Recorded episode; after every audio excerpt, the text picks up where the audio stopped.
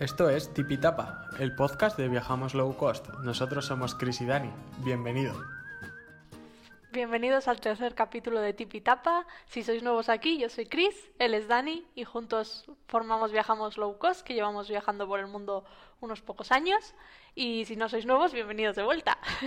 Ya estamos aquí. Queremos dar las gracias a la gente que nos ha comentado el otro día, que nos hizo muchísima ilusión. Era la primera vez que nos comentaban en plan seguir así y demás, que no fuera familia, evidentemente, o amigos. Y la verdad es que nos ha hecho muchísima ilusión. Y nada, viendo el Instagram, las encuestas y demás, pues nada, hoy tocaba hablar de... Aplicaciones que usamos para viajar. Que pues, no creía yo que iba a salir ese tema, pero os ha hecho bastante curiosidad, así que aquí estamos hablando de ellos. ¿Cuáles son? Pues tendrán que quedar para el en el podcast para verlas, ¿no? Vale, pues... Bueno, antes de empezar, el elefante de la habitación. Los que no me ven en vídeo en podcast, estoy con cascos. Es a ver si solucionamos un poco los problemillas de audio que ha habido en los siguientes. Ir mejorando a poquitos, a poquitos dentro de los medios que tenemos aquí al, al alcance de nuestra mano. Y nada, podemos empezar ahora sí. Podemos empezar a actuar como personas normales, que parece que vamos forzadísimos. Y nada, empezamos. Vamos a hablar de apps. Apps que utilizamos, que no todos son apps. Realmente son webs que utilizamos a la hora de viajar porque nos dan información o nos dan facilidades en el aspecto como puede ser pagar, no pagar, eh, son offline, no offline. Así que nada, vamos a empezar por Alojamiento. Que creemos que pues teníamos que hacer categorías. Ya sabéis que me gusta hacer categorías y la primera pues ha surgido que sea alojamiento. Vale, la primera aplicación, que está, en este caso es web y aplicación, es ambas cosas, es la- el conocidísimo booking.com. Que si no lo conocéis es un sitio de reserva de alojamientos que funciona en todo el mundo y es súper conocido. Vale, ¿y en qué consiste Booking? Pues, eh, ¿cómo que en qué consiste? Es que para una mí es tan... de alojamiento, vale. Es una web en la que tú buscas un lugar y te salen los hoteles, hostales, albergues, todo lo que hay en base a alojamiento en, e- en esa zona. Perdón. Y básicamente tú pones, por ejemplo, Patagonia Argentina, eh, Bariloche y te salen todos los hoteles, todos los hostales que tienen alojamientos en Bariloche. Y tú ahí vas, pues puedes ponerlo por precio, por zona, por lo que te dé la gana, por puntuación. Y básicamente es una web para buscar alojamiento. Así en resumen, Sí. Bueno, aclarar que no están todos, todos los que hay, sino los que tienen convenio con Booking. Porque hay Ah. muchas veces que hay alojamientos que no están en ningún lado o que solo tienen su, su propia página web, pero siguen existiendo aunque no estén en Booking. Pero de cara a cuando estás buscando alojamiento, sobre todo nosotros, para un destino, solo existe lo que hay en Booking, básicamente porque es súper fácil y es como... Sí, No nos gusta mandar 50 mensajes. Sí, al final es fácil, rápido y, y lo más sencillo. Eh, en base a Booking, cuando estábamos en Asia, ah, encontramos Agoda, que es igual que Booking. Es de Booking, de hecho. y es, eh, es, no sé, la verdad no sé por qué se han especializado en, o sea, se han separado. Bueno, no separado, es una dentro de otra, pero funciona un pelín diferente. Agoda funciona muy bien en Asia. En España yo en algún hotel sí que hemos trabajado con ello, pero no es tan, no es tan común y funciona por puntos. O sea, cada reserva que haces te da X puntos y luego esos puntos es dinero que te descuentan desde de la próxima reserva que hagas o el próximo pago. A nosotros nos gustaba mucho porque aparte de que en Asia, esto es en el sudeste asiático, eh, algunos alojamientos eran mucho más baratos en Agoda que en Booking, que no sabemos por qué. También te daba la posibilidad de pagar online, de hacer no reembolsable o pagarlo online, así que de esa manera no teníamos que sacar dinero Sí. o gastar del dinero que habíamos sacado en efectivo para pagar el hotel, sino que lo pagabas, llegabas, check-in y ya está. Vale, seguimos con Airbnb o Airbnb. Eh, también funciona muy bien. Es- esto es más para pisos de gente particular, generalmente, aunque muchas veces son hoteles que la gente los pone ahí directamente. Y funciona pues como las otras plataformas. Buscas un lugar, ves los precios y eliges el que tú quieras. Lo bueno que nos gusta a nosotros Airbnb es porque cuando vas a estar mucho tiempo, al final sale bastante barato, bastante entre comillas, sale más barato que pagar noche por noche alojamiento. Por ejemplo, en Kuala Lumpur estuvimos un mes o dos meses, no me acuerdo, y cogimos un Airbnb porque era más barato porque cada semana que te quedas te hace un descuento. Si te quedas un mes, te hace otro tipo de descuento. Entonces, si te quedas mucho tiempo, la verdad es que sale muy bien. O sea, es que es la hostia porque puedes pagar como en Agoda con la tarjeta, te lo quitan, te olvidas de tener dinero y tener que pagar a, quien sea. Y, te olvidas de tratar con gente, que a mí me gusta, porque al final te comunicas online y te dicen, no, el código X y, ya está. Eh, también Airbnb a nosotros en Japón nos sirvió muchísimo porque... Em, muchos apartamentos que miramos no tenían bañera ni ducha. En Japón es muy común ir a los sentos, creo que es, si lo estoy diciendo mal y alguien es japonés o sabe japonés que me perdone. Y claro, estar un mes en Japón sin ducharnos no era una opción, porque además nosotros tenemos tatuajes. Claro, otra cosa que pasaba en Japón es que en muchos sentos, los que son para gente de allí, eh, no te dejan entrar con tatuajes por el tema de la mafia y demás.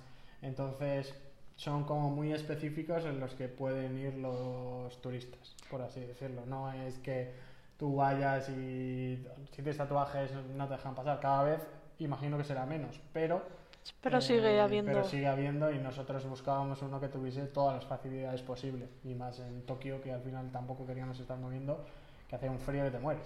Sí, además en los centros te tienes que bañar con otra gente y no, no es mi estilo. Es como una sauna mítica de película, gente en toalla. sí, entonces Airbnb en este caso pues nos sirvió para encontrar un sitio, aunque era, era una habitación en la que estuvimos en Tokio. Sí, una habitación compartida. Compartida con, gente muy ruidosa. y teníamos cocina, baño, bañera, todo. Entonces pues nos pudimos duchar todos los días si queríamos. vale, y seguimos con Airbnb. No, esta es la de antes. Me he colado. Tenemos aquí la chuleta. Eh, seguimos con Facebook, pero es que de esta nos hemos dado cuenta aquí en Argentina que funcionan mucho los grupos de Facebook para alojamientos, sobre todo de larga estancia, ya que es un poco chungo o difícil encontrar un piso para alquilar de larga estancia y que no sea turístico. A ver cómo explico esto para que se sí, entienda. No te estoy entendiendo yo tampoco. Básicamente son grupos en los que tú buscas un alojamiento y tratas directamente con el dueño. No hay inmobiliaria, no hay contratos así físicos. O sea, está bien en situaciones como esta, de que mm, te pilla el COVID, no tienes nada que hacer, Airbnb ha cerrado porque no pueden coger turistas ni gente que se haya quedado por ahí más o menos. Entonces, básicamente, los grupos de Facebook, cuando los estuvimos mirando, la gente ponía, oye, estoy aquí, necesito una casa para dos personas. Y pues la gente que tenía, que era dueña de una casa que tenía para alquilar, pues lo ponía. Y la verdad que eso lo hemos encontrado aquí. No sé si funcionará en toda Latinoamérica así, pero está bastante bien.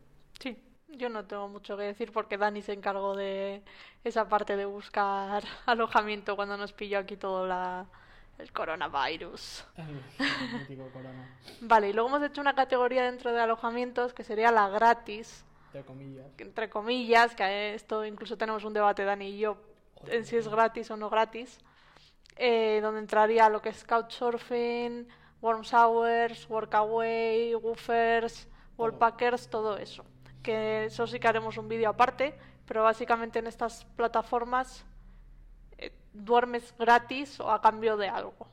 Sí, o sea, en todas ellas ya prácticamente hay que pagar una cuota anual y luego sí que duermes gratis, entre comillas, porque las que son de voluntariado, pues al final tú haces un win-win, un trueque en el que tú trabajas unas horas por dormir y comer. En otras, pues como ya has pagado la cuota, pues depende, si solo te vas a quedar un día, pues es casi como pagar un hotel. Porque la cuota anda entre 30 o 40 dólares, más o menos, anual. Sí, porque Couchsurfing hasta este año era gratis, pero ya no. Warm Showers era gratis, pero ya no y los demás han sido de pago siempre y lo siguen siendo. Pero bueno, ya de Workaway sobre todo ya sabéis que nos gusta mucho hablar, aunque no nos patrocinan, ojalá algún día nos patrocinen y eso, ya os haremos un vídeo específico porque tenemos muchas, muchas cosas que contar en ese vídeo. Sí, sí, anécdotas bastante locas y graciosas y y no pena, tan graciosas. pasa de todo. Al final son casi más de seis meses utilizando la plataforma y te pasa de todo, como en cualquier lado. Vale, pasamos al, a qué te apetece. A comer, que me gusta mucho comer. Vale, la categoría de- hemos hecho comer, aunque solo son dos aplicaciones, porque tampoco no hay mucho más. Y si conocéis alguna, no- dejárnosla en los comentarios, porque estaría guay saberla.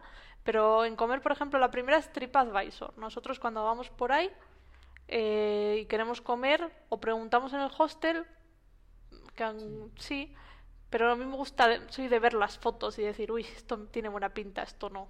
O de elegir ya en casa lo que quiero comer. Entonces nos metemos en TripAdvisor, pues eh, con lo buscas en el mapa y te sale qué restaurantes hay cercanos, opiniones, fotos, etcétera. Y yo vuelvo a decir Facebook.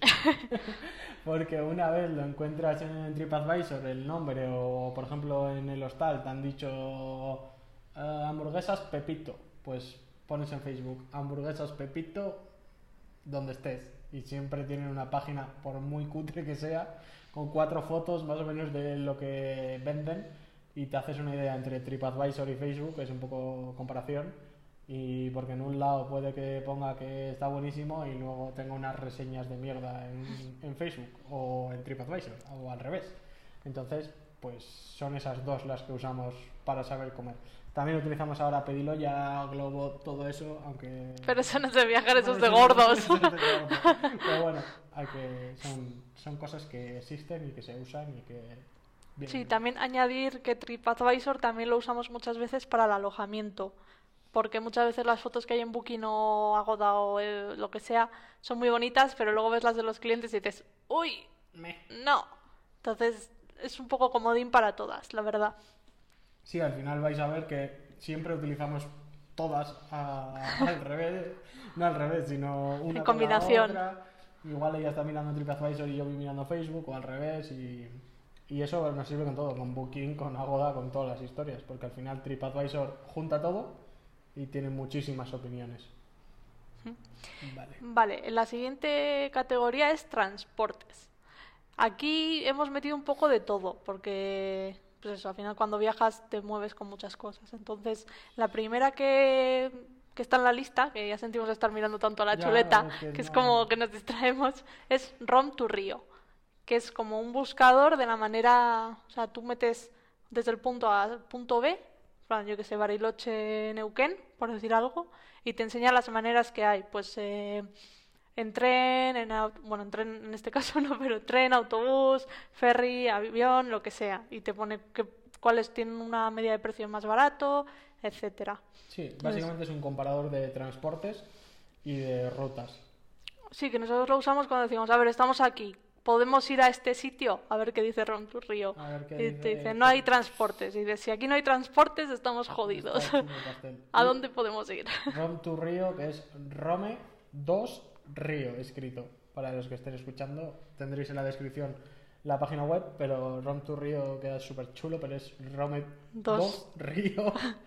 vale, con esta también hablaríamos de Google Maps, que al final para ver trayectos es súper sencillo, pones dónde estás, a dónde quieres ir y te sale también, no tan bien como en Rom to Río, porque solo te pone los trayectos, no te dice ni las horas, creo, hay Creo que sí puedes buscar, pero yo no me fiaría mucho de... No, al final Google para, por ejemplo, estoy aquí en la oficina y me quiero ir a comer a un bar de aquí a la costanera. Pues para eso sí que nos sirve muy bien porque es muy rápido. Para eso Ron to Río no serviría, por ejemplo. Que sí que puedes decir, quiero ir de Bilbao a Baracaldo, donde somos nosotros, y te va a decir, pues tienes el metro, el no sé qué, no sé cuál. Pero, sobre todo, es que tienes la, la opción de Google Maps, es más para trayectos cortos. Sí, una cosa de Google Maps que se me, me acabo de acordar ahora es que tiene My Maps, que es cuando tú... Ah, vale, sí. es de cara a planificación, una vez en viaje no te sirve para nada, pero si estás planificando, te deja en un mapa poner los puntos que quieres, que te interesan. Por ejemplo, nosotros cuando íbamos a ir a Islandia, en el viaje que nunca fue, me había hecho yo un mapita con todos los Todo puntos, con colorinchus, de esto es eh, natural, esto es una casa, esto es no sé qué. Y entonces te puedes llevar ese mapa, sobre todo si vas a ir en coche o lo que sea, te lo imprimes si no vas a tener internet, y ahí tienes ya lo que te interesa y sabes ir a tiro fijo. Creo que cuando fuimos a Escocia sí que hicimos algo parecido con, Sí, con las cosas de Outlander y Harry Potter. Entonces, es My Maps, creo que es, está dentro de las funcionalidades de Google, creo Sí, como- y seguramente te deje descargarlo en PDF o simplemente sacas un pantallazo que el papel hay que reciclar. También, pero bueno, yo doy opciones, es lo que hicimos nosotros en, en Sí, Escocia. sí. creo que ahora simplemente con hacer un pantallazo todo lo tiene en el móvil y, También. y es mucho más sencillo. Bueno, pero eso, que sepáis que está esa de cara a planificación, está guay porque así lo llevas ya contigo. Vale, pasamos a una sección que hemos puesto, vuelos, ferry y trenes. Y aquí vamos a hablar un poco de lo que utilizamos De en vuelos, Asia. ferries y trenes. No, pero lo que utilizamos en Asia, lo que utilizamos de normal y cosas que hemos ido aprendiendo por el camino. Porque, por ejemplo, one, two, go, punto Asia, o sea, uno, dos, go, punto Asia, nos sirvió mucho en Asia, evidentemente, como su nombre indica. Por ejemplo, para coger el tren nocturno de Chiang Mai a Bangkok, que cruza prácticamente todo el país, lo que es la zona de arriba, eh, pudimos comprar los billetes online. No tuvimos que ir a la ventanilla, ya los teníamos hechos y a nosotros todo lo que sea en plan pagas y te olvidas es la clave. Sí, Por pagamos online. Y pagas online, que eso ya es mucho mejor. Sí, porque así ya no te gastas del efectivo que tengas. Y de todas maneras es un poquito también como Rom to Río porque te deja ver las opciones que hay. Y eso es como una central de reservas de, Sí, de transporte que nosotros solo lo hemos usado creo que dos tres veces para el tren, el tren nocturno este y alguna cosita más. Mm, Y la verdad es que nos funcionó muy bien, te decía dónde recoger los, los billetes, Sí, estuvo sí, muy bien. Es que a nosotros nos funcionó muy bien y, por ejemplo, esa solo la hemos usado en Asia y en, en ocasiones concretas, por ejemplo, en estos trayectos que son un poco largos y, y realmente no sabíamos, tampoco queríamos molestarnos en ir a la taquilla a preguntar. Al final, si puedo llegar ya al tren con el billete, A ver, cabe decir que en Asia normalmente el núcleo de la ciudad está en un lado y la estación de tren está en otro. Que no es que seamos tan vagos, pero, No, pero al al final si está lejos decías, mira, lo miro en internet y aunque me cobren 5 euros o menos, creo que menos, por gestión, pues, eh, me lo dan todo hecho. Sí, en eso sí gastamos, somos low cost, pero en esas cosas sí gastamos. Vale, aquí hay una diferencia desde cuando empezamos a viajar a ahora. Porque, por ejemplo, antes usábamos Skyscanner como Skyscanner es la clave porque te dice todos los precios y luego nos dimos cuenta de que eh, seguramente se lleven una comisión, ¿no? Y Bueno, es una, si lo reservas por ellos es un intermediario. A mí no me gustan de por sí, porque el precio que te muestran en- cuando te hacen la búsqueda y el que luego te cuesta en la aerolínea mm, no tenían nada que ver. Digo, ¿qué me, me estás engañando, muchacho? No, no me gusta. Entonces nos pasamos a Google Flights. Dani sí que suele usar de vez en cuando Skyscanner cuando no miro, pero yo soy de Google Flights. Yo la uso porque me da una noción de, por ejemplo, a cuánto más o menos están los vuelos, porque te da una media mensu- mensual, anual, entonces puedes ponerlo por el mes más barato, entonces ya me hace una criba de precios. Entonces, para eso sí me gusta, pero luego para ya ir a, a comprarlo, lo miramos en Google Flights y de Google Flights entramos directamente, si es con Iberia, a Iberia y lo compramos con Iberia. Sí, yo como representante del sector turístico aquí, yo auto, autodeterminada, eh, os recomiendo que no compréis por intermediario, ni por Skyscanner, ni Google Flights, y si son, son solo viajes, o sea, vuelos, no compraría ni por eDreams ni nada, porque todo es muy bonito hasta que no lo es, porque cuando pasa algo, ¿qué es mejor? ¿Reclamarle directamente a la agencia, o sea, a la compañía aérea, o tener un intermediario en el medio que también, o sea, va a estar la, la aerolínea que no quiere perder dinero y el intermediario que tampoco. O sea, te tienes que luchar, luchar contra dos. Dos veces. O sea, yo de esto lo he visto de cara en hoteles. Cuando nos venían reservas hechas por intermediario, nosotros no podíamos hacer nada si el cliente tenía algún problema. Entonces, y se, se le ponía mucho más difícil al cliente. En plan, le has pagado a este para que te lo reserve, se lo dices a ellos. Entonces, nosotros siempre directamente con la aerolínea, porque de cara a reclamaciones es con ellos. O sea, es me pego contigo, no con 50. Claro, claro, es muy específico. O sea, esto igual en. Eso, es que Tribago y todas esas. sí Todas te, esas. Te hacen unas ofertas de vez en cuando cojonudas, pero llega el momento en el que mm, lo tienes que cancelar o no y te la lían. Porque no, tienes que llamarles a ellos, ellos tienen que llamar al hotel a ver si se lo cancelan o el bus o no sé qué, y es un puto asco. Sí, en tiempo de corona más. Ya, Y otra cosita a notar de Google Flights es que si lo vais a buscar, os recomiendo que lo hagáis si es desde el móvil con mostrar versión para ordenadores, porque en esa versión os deja poner desde dónde queréis salir y dejar libre a dónde vais y poner fechas flexibles. Entonces es la manera más fácil de encontrar vuelos más baratos. A ver si tenéis que salir un día concreto de un sitio concreto y queréis ir a un sitio concreto, no os va a servir. Pero si estáis abiertos como hacemos nosotros, que decimos, bueno, me quiero ir, a ver, ¿qué me das? Señor Google, muéstreme.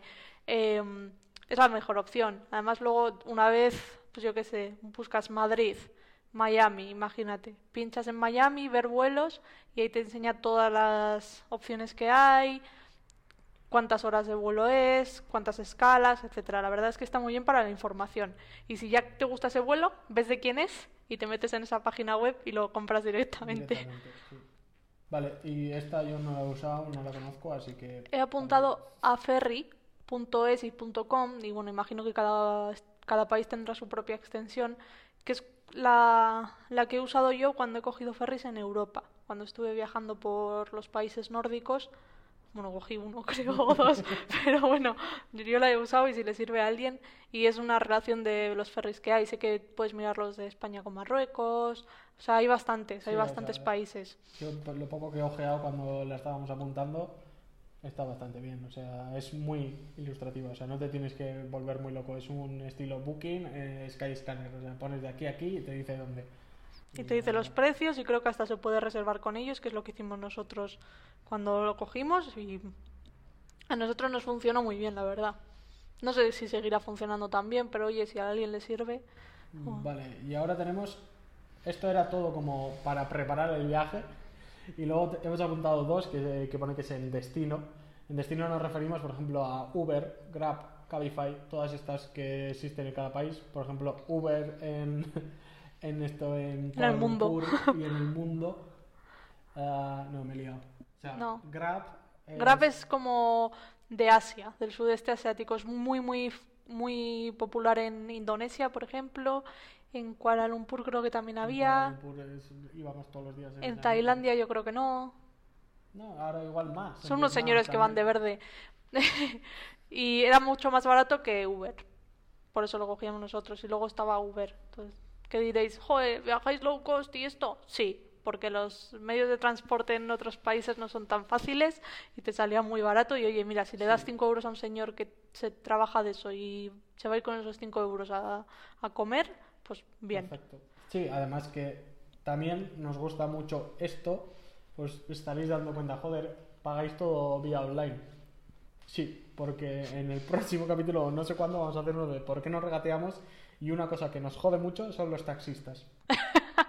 Así, en resumen, es, en todos los lugares del mundo es como, eh, no quiero pagarte tanto dinero por esto. Entonces, como nos negamos a eso, si hay Grab, Uber o alguna aplicación en la que veo perfectamente cuánto me van a cobrar, la uso. Es así de simple. Pues bueno, eso hablaremos en otro capítulo. Si os interesa o tenéis alguna duda, dejadnos un comentario diciendo amo a los taxistas o no los amo. Soy taxista. Free taxista y cosas de Sí, una, la cosa buena de Grab y Uber es que también lo puedes pagar online, entonces no gastas en papel, pones una tarjeta y ala, que es como más guay, Sí, porque y sobre todo, por ejemplo, nos pasaba mucho en Kuala Lumpur que igual estábamos dando una vuelta, empezaba a jarrear, Sí. o sea, a llover muchísimo y decíamos, eh, ¿qué hacemos? ¿sabes? es que me ¿Cómo cuesta vamos? un euro volver a casa. Entonces mirábamos desde un punto que tuviésemos wifi en cualquier lado y le dábamos y decíamos, "Mm, vale, me cuesta 4 ringgits, Mm, dale, ¿sabes? Nos vamos. y te venían a recoger y te dejaban en la puerta. Y era perfecto, o sea, y si vas con bolsas y demás, perfecto. ¿Te acuerdas las peleas que había fuera de las Petronas cada vez que jarreaba? Joder, que Eran los juegos del hambre para coger un Grab. Todo el, claro, todo el mundo se mueve así, allí. Al final es tan barato que a nada que tengas un poco de poder adquisitivo, te sale mucho mejor eso que incluso moverte con tu coche en una ciudad como Kuala Lumpur, un- que no se lo desearía a nadie. Entonces, cada vez que caía, porque allí cae, cae, y caía y era con 50 personas, en plan, eso es mío, no, eso No, es mío. sí, Lo sí. bueno como tiene el código, al final... Sí, sí, tienes el código y te dice quién te va a llevar y el número de matrícula. Entonces solo tienes que esperar y tienes un mapita, rollo que te dice por dónde va. Entonces para nosotros era genial por eso. Sí, además es como más oficial, que te da como menos miedo que te secuestren y así. A ver, Bueno, sí, es verdad. es- está bien. Es verdad, en muchos sitios hay taxis ilegales y eso. Claro, Sí, a ver, Entonces, es si que, está, se, ha, se ha eh, tomado las molestias de apuntarse en Grab o Uber, igual es un secuestrador muy profesional. Ya. Pero por lo menos tienes el backup ese de. No sé. Sí, la verdad es que eso a nosotros no nos mola mucho el taxi. O sea, lo cogemos en contadas ocasiones cuando es necesario porque no hay otra forma de llegar a los lugares. Y entonces, mm, si hay otra opción más barata, más eficiente desde nuestro punto de vista, eh, la cogemos. Es así. Sí, Vale, vale. Y la siguiente categoría la hemos llamado mapas. que entra un poco. que de entra un todo. poco de todo, pero es todo lo relacionado con un mapa. No está Google Maps aquí porque así sí está. Sí, sí, está. Sí está. No sé por qué yo no lo he metido, lo ha metido él. Ahora os contará él por qué y me lo contará a mí también, que no lo sé. Vale. Eh, vale, vamos a empezar con una que sí sé, que es maps.me o maps.me, que es una aplicación como Google Maps, solo que te puedes descargar los mapas de- del país al que vayas y lo puedes usar online, o sea, offline y no hace falta que tengas datos porque te hace con lo de GPS eso que nos vigilan del FBI y de Facebook y entonces funciona bastante bien. A veces tarda un poquito en, en decir dónde estás, pero luego para ir offline yo que me pierdo mucho viene muy bien. Y con bajarte, pues vas a ir a Argentina, te bajas a Argentina. Bueno, Aunque creo que Argentina es en Argentina- cachitos. Sí, sí, hay muchos países que no te bajas el mapa del país entero, te bajas el mapa de la ciudad. Nos pasa no, de, de la provincia. igual de la provincia, sí. España te lo bajas entero, porque comparado con esto es una- un grano de arena. Pero sí, Pero y- sí, o sea, tú te bajas el mapa, entonces ya está en tu móvil, o sea, puedes utilizar el GPS sin tener que... Ah, y lo bueno que tiene esto, para gente que se pierde como yo, es que te puedes apuntar, en plan, añadir marcadores y decir, esta es mi casa. Entonces, si sabes que ahí está tu casa y dices, ¿dónde estoy? Te dice, señora, está usted aquí. Puedes llegar a tu casa así, sin perderte. sin soltar miguitas de pan. Vale, yo he apuntado Google Maps porque mm, ahora no sé, pero hubo un tiempo en el que podías hacerlo también lo de bajarte los mapas. Yo solo utilizo Google Maps, como he dicho antes, para buscar, en plan, necesito ir a una ferretería, pum. Y si tengo wifi, prefiero mirarlo en un momento con wifi, lo busco y luego lo paso a Maps.me. Entonces lo dejo como marcador en Maps.me, Maps.me o como se diga.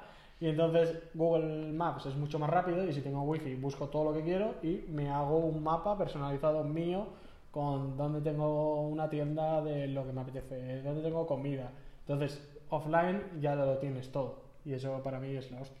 O sea, Google Maps tienes wifi, funciona perfecto. Sí, pero si no, no. Si bueno, no, creo que te lo puedes descargar, Sí, pero... n- no hemos llegado a usarlo nosotros. Pero nos da pereza. Tenemos Maps.me ya, vale. Eh, vale, la siguiente es iOverlander. Esto es de cara a viajar con tu propio medio de transporte. O si te apetece hacer wild camping y Sí, te mueves en buses, lo que sea. Es, eh, es un mapa colaborativo que puede participar todo el mundo, donde se apuntan pues puntos buenos para tirar la tienda de campaña, puntos buenos donde poner la autocaravana, eh, un sitio guay donde pasar la noche en el coche, un sitio donde te, te dice un señor, sí, este está puesto pero está cerrado. O sea, es un sitio donde se va como construyendo sobre lo que ponen, porque yo mañana pongo Mira, aquí en la plaza de Bariloche se duerme súper bien. Y dentro de un mes viene alguien que no puede dormir ahí y, le y dice, no, ya no, ya han puesto. Y está muy bien, funciona en todo el mundo. Nosotros no lo hemos probado todavía. Todavía no. O sea, de, de hecho la encontraste tú. Yo sí que conocía la siguiente que es Park Fortnite. O sea, Park 4 Night. ¿Cómo te gustan los números? Sí.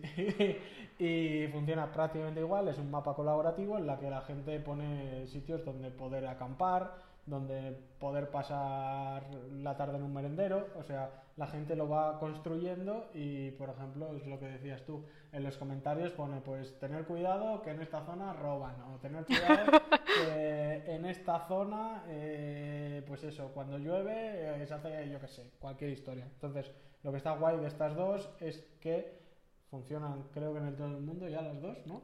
Creo que sí, sí. Hay Overlander fijo porque Hay Overlander es como más grande y más en inglés. internacional. Y- sí. sí, no, pero que está, no sé, es como más conocida en los países anglosajones. Eh, Park Fortnite no lo sé, eh, pero hay Overlander sé que también ponen. Aquí se puede rellenar el agua, que eso me preocupa a mí mucho. Aquí Tu- no sé tu- qué. Tu problema. Mi problema con el agua. sí, son prácticamente lo mismo y si vas con las dos, pues mejor. Sí, a ver, que esto tampoco tienes que ir. Todo lo que decimos aquí no es para que tu móvil esté lleno de aplicaciones de, alojamiento. No, al final tú cuando tienes un rato, pues las tienes en un marcador en tu buscador de Google o en lo que tú quieras y vas ojeando y te haces tu, tu propia planilla de en plan, ah, vale, por aquí ponía que podíamos dormir, por aquí y tal. Y siempre, siempre, siempre es muy difícil que no encuentres un lugar que no tenga wifi o que si vas a tener muchos días sin wifi pues al final te compras una tarjeta que, Sí, que Que se me, acabo, pena. me acabo de acordar que estas dos lo bueno que tienen es que te da las coordenadas para el GPS Claro. de esos puntos. Entonces, si vas con GPS, pues Claro, eso. sí, sí, por eso decía lo de que puedes tener la... Claro, sí, me he acordado por eso, porque Tú puedes buscar lo que quieras, te apuntas la, la data, o sea, las coordenadas y eso te lo metes en el GPS, que seguramente GPS eso es offline, o sea, solo tienes que poner offline GPS.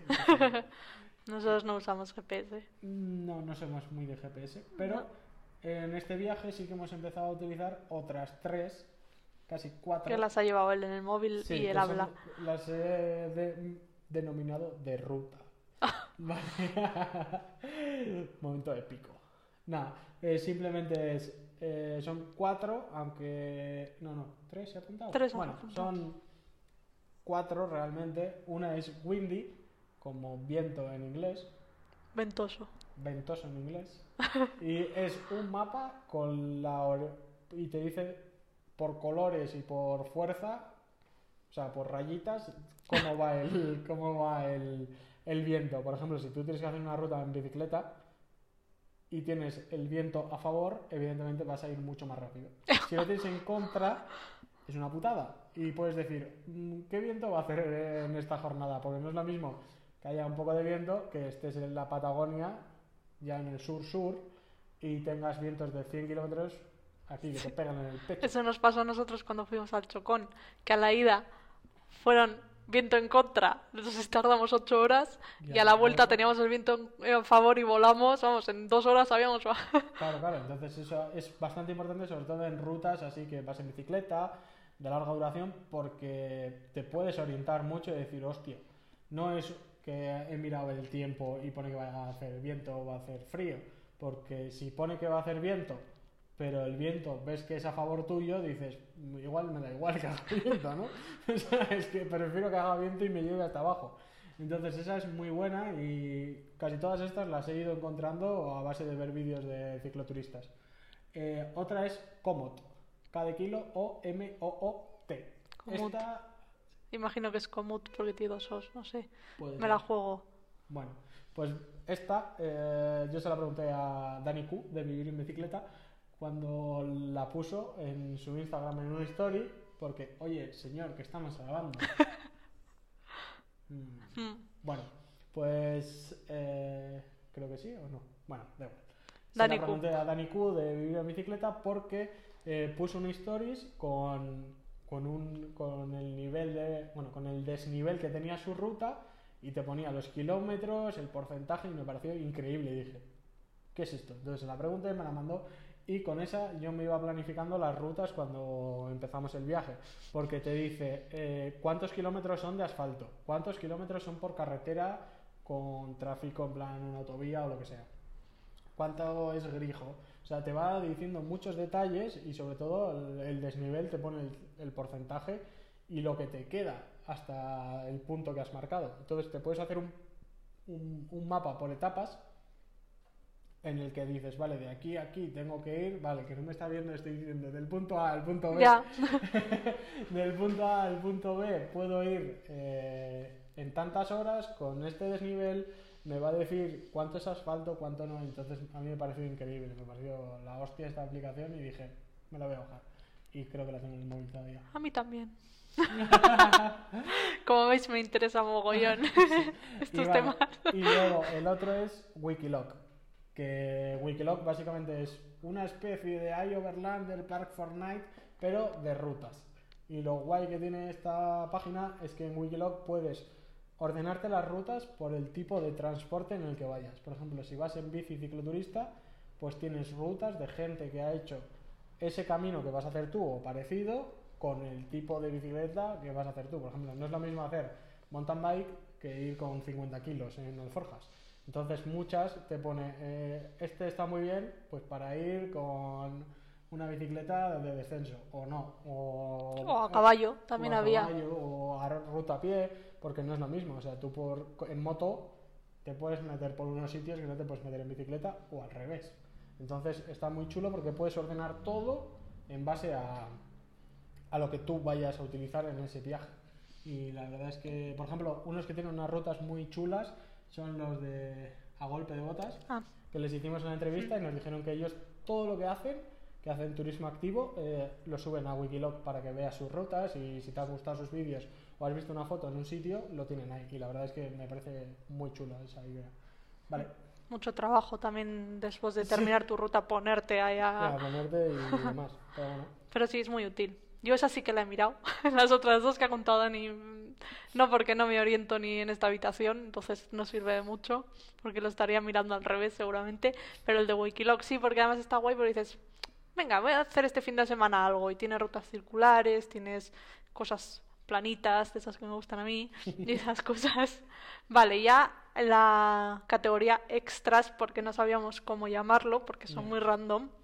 Perdón, no sé cómo toser con, con el micro aquí.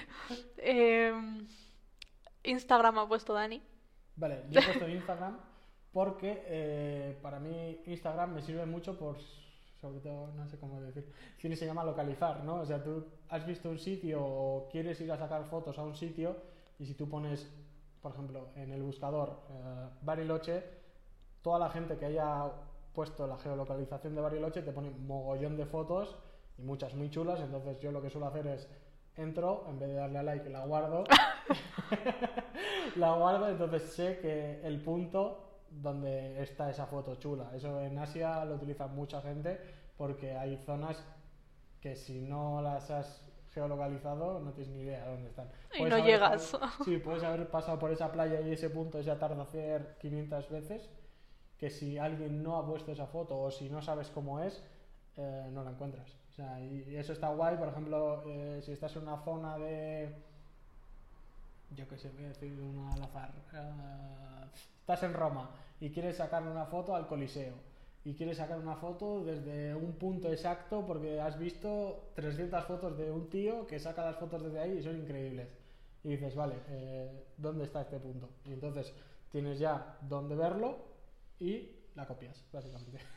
Sí, bueno, también este punto mm, tiene cosas negativas. Claro, que te- tengo preparado un post del blog sobre este tema porque mm, cuando etiquetas sitios vírgenes y lo ven 100 personas o 1000 ya no es virgen y ya, no- y ya te cargas un poquito el ecosistema que hay ahí. Entonces hay que tener cuidado con estas cosas. Sí, a ver, a ver, una cosa es que tú lo utilices para, a ver, como le doy, recojo cable, la vida moderna. Eh, a ver, yo lo utilizo porque si quiero, si estoy en un lugar y quiero sacar fotos chulas, que generalmente no lo hacemos porque nos da pereza, no nos vamos a engañar, pero sí me gusta verlo. O sea, igual no voy y saco la foto, pero sí me gusta estar en ese lugar.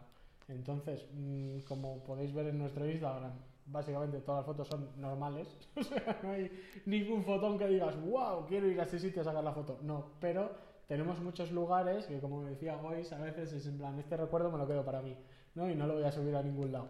Entonces, esos lugares hay que, hay que guardarlos un poquito para que la gente no se los cargue. Sí, es básicamente eso. Y al final porque pones en peligro no solo el, des- el si la playa esa de que se haga que se quede más fea, más bonita, sino todos los animales y las plantas que viven de esa playa. Entonces.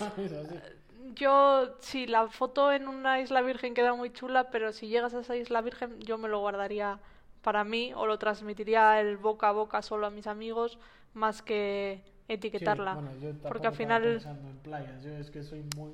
Me gustan mucho las típicas fotos con arcos y que se ve ahí justo al fondo. Claro, a ver, en son- ciudad- en ciudades da un poquito igual, porque al final no creo que nadie, eh, por mucho que saques una foto en una esquina, pues nada, pues no va a pasar absolutamente nada. Otra Bueno. cosa es lo que dices tú de que estés en un lugar paradisíaco y, y lo etiquetes y de repente al de dos meses no sepan cómo gestionar eso los del lugar y se carguen todo el ecosistema. Entonces, sí, o que etiquetes un sitio y salga una persona que esté en peligro por, por abuso Ah, también. machista o lo que sea. Voy a publicar el, el blog, el post en el blog, ah, ya con este, y así, y te lo lees y ves. y me quito las O dudas. sea, al final es un poquito responsabilidad. Siento aguar la fiesta de este podcast, pero sí que hay que tener. Hay, son cosas que yo hasta que no lo leí en un blog, o sea, en, en el artículo de National Geographic, no me di cuenta y luego dije, coño, pues hay que ser un poco responsables, que una tontería como geolocalizar una foto de Instagram, al final igual le, le jodes a alguien o a algún animal o algo. Bueno, vamos a cambiar de tema. Eh, La siguiente que tenemos puesto es Western Union. Nosotros ahí en España sí que lo veíamos como pues la gente que, eh, que ha inmigrado al país sí que lo usaba, pero nosotros Sí, o sea, como es- tenemos es- nuestro es banco, lo, típico que, que ves, que lo tienes como muy en la cabeza, que sabes, igual no sabes ni lo que es, pero siempre en los locutorios está el Sí. RIA o cosas así y dices, bueno, pues sí, lo utilizan para mandar dinero, o sea, no, no queda como muy claro qué es, porque tampoco te lo explican, o sea. Tampoco entras a Y preguntar. tampoco ¿eh? entras a preguntar. Entonces, nosotros nos hemos dado cuenta en este viaje que para nosotros los cambios por Western Union, en Argentina por lo menos, sale bastante mejor. porque- Pero bastante, bastante mejor, porque el banco nos, nos folla por todos lados. Sí, sí, ahí nos hace Y la eso, y eso que tenemos tarjeta que no son o sea que no nos cobran comisión por sacar dinero, pero el cambio que nos hacen es una frustración. entonces desde que estamos y, y nosotros con nuestra tarjeta de, de europeos españoles de allí no podemos sacar aquí sin que nos cobren como 10 euros por cada Sí, sí, retirada. sea, es una, un asco. Entonces nos dijeron en el hostel este de, eh, de, Bariloche una chica, no, yo saco con Western Union y dijimos, ¿cómo? What? ¿What? Y, y funciona muy bien. Sí, la verdad es que lo- tiene una aplicación también y es bastante sencillo de utilizar. Eh, vas al lugar al- de unas horas de que te hayas mandado. Nosotros, por ejemplo, hacemos dinero de mí para mí. o de ti para mí. Entonces lo que haces es ir a recogerlo y ya está, y te lo dan. Sí, básicamente es eso. o sea, una cosita a tener en cuenta que miréis si vais a ir a algún otro país. En Asia, la verdad es que igual lo habríamos usado mejor esto o no, pero no sé. No sé, a Lo lo hemos descubierto ahora y lo compartimos ahora, que es cuando. Sí, es cuando lo estamos usando. Vale, y la última, que esta sí que es extra, ah, fuera de tema y todo, es el Google Authenticator. ¿Qué es esto? Que yo lo he descubierto hace un par de semanas. Es como una aplicación de Google que te sirve cuando te piden la, la au- autorización, no, autentificación de dos dos pasos, que normalmente es con un SMS. ¿Y qué pasa cuando viajas fuera de tu país? Que no tienes SMS ni teléfono ni nada. Por Entonces, por lo menos nosotros, y los que tengo el mi número de teléfono español, que está en todas las cuentas que tengo, aquí no me sirve pa- ni para nada. O sea, podría hacer así con el chip y tirarlo porque no sirve para nada. Entonces han sacado esto, que tú vinculas tu aplicación con, con lo que sea. Yo, por ejemplo, ahora lo uso para lo del Kindle, para lo de mi libro, que por cierto tengo un libro, si queréis comprarlo. Entonces, para entrar en eso, si no tenía que estar mandándome al móvil de Dani cada vez que quería y si estaba dormido o lo que sea, era como, joder, Dani saca el móvil que te tengo que, man- que me mandan. Dani saca el móvil que me mandan. Entonces, de esta manera lo tengo yo aquí, lo abro y además no tengo ni que meterme casi, o sea, abres la aplicación y ya te manda el código y ya está. Para mí es un descubrimiento, igual Sí. lleva ya 10 Al años o sí, 15, no- no lo pero- conocíamos. La bueno. verdad es que todo lo que sea más sencillo lo utilizamos. Sí, yo todo. odio esto de la autentificación de dos pasos. Yo no sé a quién se le ha ocurrido, sobre todo con los bancos, que es para tirarse de los pelos. Claro, claro. O sea, Porque, no sé. Otra opción que tenemos es la que ha- hacemos con el banco cuando nos pasamos en Western Union, es que el SMS se lo mandan a un móvil que tenemos en España, nos mandan el código y metemos el código. Pero eso ya... Sí, pero ya eso es como logística, tiene que estar esa persona despierta, eh, con la diferencia horaria nuestra, que esté atenta al móvil, que... Hola, ama. O sea, es como, mamá, mira el móvil. Yo lo odio, yo no sé a quién se le ha ocurrido de verdad, pero por favor despídanle. Y bueno, así en resumen eh, de todo esto, estas son las aplicaciones que utilizamos nosotros porque... No, no mires ya, que estamos todo el rato Mira. mirando la hoja, no miramos a la cámara nunca. Estas son las que utilizamos porque nos ayudan a que el viaje sea mucho más fácil, ya sea antes de ir al viaje o en el viaje, porque muchas habéis visto que son aplicaciones de móvil, otras que son de web y casi todas son súper sencillas de usar. O sea, simplemente tienes que poner dos datos y ya te da todo. Sea, tampoco os creáis que somos aquí ingenieros informáticos y nos volvemos locos. No, nosotros si cuesta más de 20 segundos hacerlo, lo tiramos. Sobre todo yo. Sí, sí, o sea, si no es darle a un botón y luego al otro y te lo da, mm, generalmente la desestimamos a menos que sea que la necesitamos sí o sí. Entonces, esas son las que utilizamos y... Sí, es lo que decías tú, que no tenemos todas en el móvil ni de coña instaladas, pero según vamos haciendo, pues, o igual ahora me interesa, yo qué sé, eh, instalarme eh, Grab unos días porque Mira, vamos a no estar... mirábamos. Ah, porque no iba a decir un ejemplo. Igual me interesa instalarme Grab porque vamos a ir a una ciudad donde funciona y cuando te vas a esa ciudad, La quitamos, chaito. Sí, pero por ejemplo, aparte de estas, también utilizamos pues para editar las fotos, que también las tenemos en, en el móvil, o para subir a Instagram más rápido. O YouTube. O YouTube. YouTube. también la tenemos, Instagram. O sea, todas las que son redes sociales las Pero tenemos esas en el no hemos añadido Pero porque- Es que eso es básico, o sea, eso aunque no viajes, las vas a usar. O sea, Sí. es que nos parece un poco idi- idiota, ¿no? Es decir, no, es que esto es solo para viaje. No, o sea, No, es un poco final- para la vida en general. Oye, igual Maps.me te ayuda a moverte por tu ciudad sin Sí, perderte. O, o Wikiloc, que no sabes qué hacer, o te apetece, has empezado con la bicicleta con el tema del corona y te has gastado una pasta en la bici y dices, oye, pues voy a investigar un poco cómo puedo hacer unas rutas cerca de casa sin tener que ir por la carretera. Entonces dices, bueno, vamos a utilizarlo. Y bueno, esas son todas, yo creo, ¿no? Mm, Sí. En el YouTube yo, por ejemplo, le saco todo. Yo estoy todo el día con YouTube. Aprendo de todo. Me estoy sacando carrera en herpetología, en restauración de cuadros, en sí. true crime. Me estoy sacando Sí, de todo. Al final es, es lo que te da YouTube. O sea, es una escuela online en la que la gente comparte contenidos. Nosotros al final nos hemos dado cuenta y por eso en el podcast este lo que hacemos básicamente es contar un poco lo que sabemos. Lo que sabemos, sí, que igual no está, es lo más correcto que es lo mejor ni lo más peor, actualizado, pero es lo que sabemos nosotros, lo que usamos y el día que usemos otra cosa os lo contamos también, no Sí, o sea, al final YouTube sirve para compartir, que yo creo que es un poco el broadcast yourself. que- Compártete con el mundo, pues sí, eso. es un poquito lo que vendía YouTube al principio, ahora como que se ha profesionalizado y demás. Pero bueno, para esto son estos vídeos, estos podcasts y recordar que esto es Tipi Tapa, viajamos locos, Chris y Dani. Sus- Suscríbete, dale De- al like, comparte este vídeo. Deja un este comentario. audio, todo, o sea, Todo. todo lo que nos podáis dejar nos hace muchísima ilusión. Nos- la verdad es que sí, o sea, no es, no es en plan guays de, ay, déjame lo que me hace mucha ilusión y luego solo que quiero los números. No sé, cuando nos comentáis decimos, guau, mira lo que nos han sí, o dicho. sea, el otro día cuando nos pusieron que a ver si le podíamos dejar un email y demás. Y Fue hemos- como, guau. Y ha sido como, ala, ¿sabes? Qué guay, ¿sabes? Como, no me lo creo. O sea, por primera vez nos han pedido algo. Entonces Sí. como- La verdad es que esta tanda echamos de menos a nuestro hater. Ya. Porque cuando empezamos a subir vídeos hace tres años o así, que están todos borrados, no los busquéis, Sí, ya, nosotros teníamos no a alguien que yo de- teni- debía tener las notificaciones activadas. Para Porque cuando subíamos una cosa, nos dejaban un dislike. No sé, te echamos de menos, vuelve.